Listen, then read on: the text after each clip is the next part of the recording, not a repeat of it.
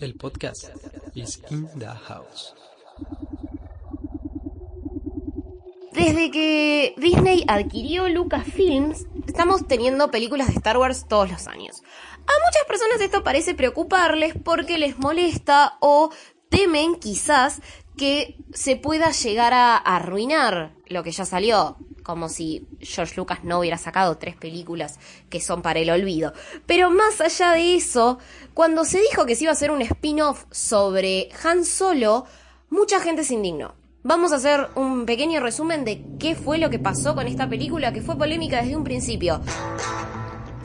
Miller y Lord iban a ser los directores originales, se terminan bajando de la película por diferencias creativas y el que toma el mando es Ron Howard. Cuando se anunció que Alden Ehrenreich iba a ser quien iba a interpretar a Han Solo, no faltaron los indignados en todas las redes sociales diciendo que cómo van a castear a este tipo, que no se parece nada a Harrison Ford, que cómo él va a ser Han Solo, que mira qué petizo que es. Y un montón de cosas que últimamente están pasando muchísimo con cada anuncio de casteo que se hace. Podemos quedarnos tranquilos, solo a Star Wars Story es una película entretenida, genuina, simple, es una de esas pelis de aventuras que no podemos dejar de ver y que se vale por sí misma no solo por el hecho de formar parte de una de las sagas más importantes de la historia del cine. Vamos a hacer una pequeña recapitulación de las cosas más destacables que tiene esta película y que después vos vayas al cine y decidas si te gusta o no esto de que todos los años estamos teniendo una peli de Star Wars nueva. La peli nos va a narrar la historia de un joven Han que se quiere escapar de su planeta original porque es un ladrón que no tiene mucho futuro quiere escaparse, él quiere ser un piloto, sueña con ser un piloto, termina enlistándose en el imperio para poder aprender a volar. De esa forma termina encontrándose con el personaje de Beckett, interpretado por Woody Harrelson, que se sigue metiendo en cualquier saga que pueda encontrar.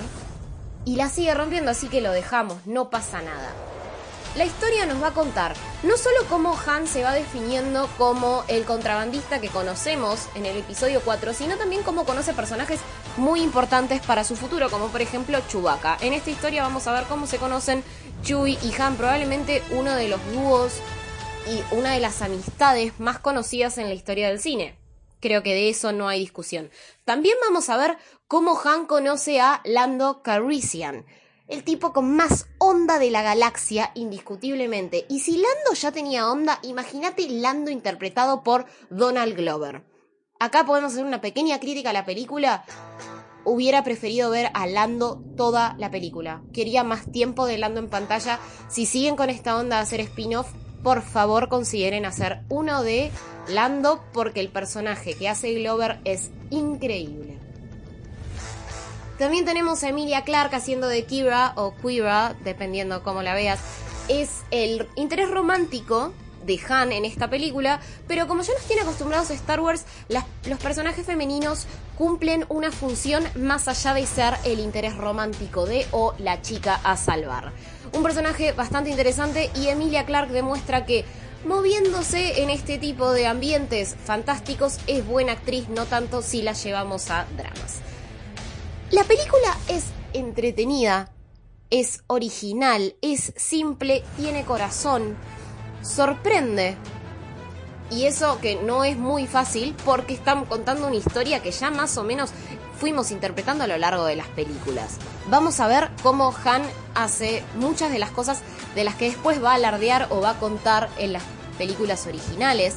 Y vamos a ver cómo también se va definiendo la personalidad de este contrabandista que en esta película lo que resalta es que es buen tipo. Pero empezamos a ver cuáles son los factores que a él lo van a ir convirtiendo en ese mercenario confianzudo que puede salir de cualquier problema hablando.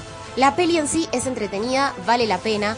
No vayas esperando ver eh, el episodio 5 porque no lo vas a encontrar, pero sí te vas a encontrar con una historia original, una historia que además hace muy bien lo que viene haciendo Star Wars desde esta nueva etapa atraer nuevas generaciones a Star Wars y abrir este universo a nuevas personas, hacer que se interesen y acercarle los personajes.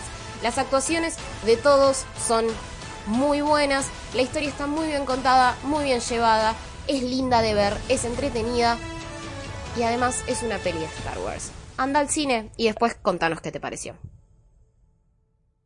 What do you think? Well, what do you know?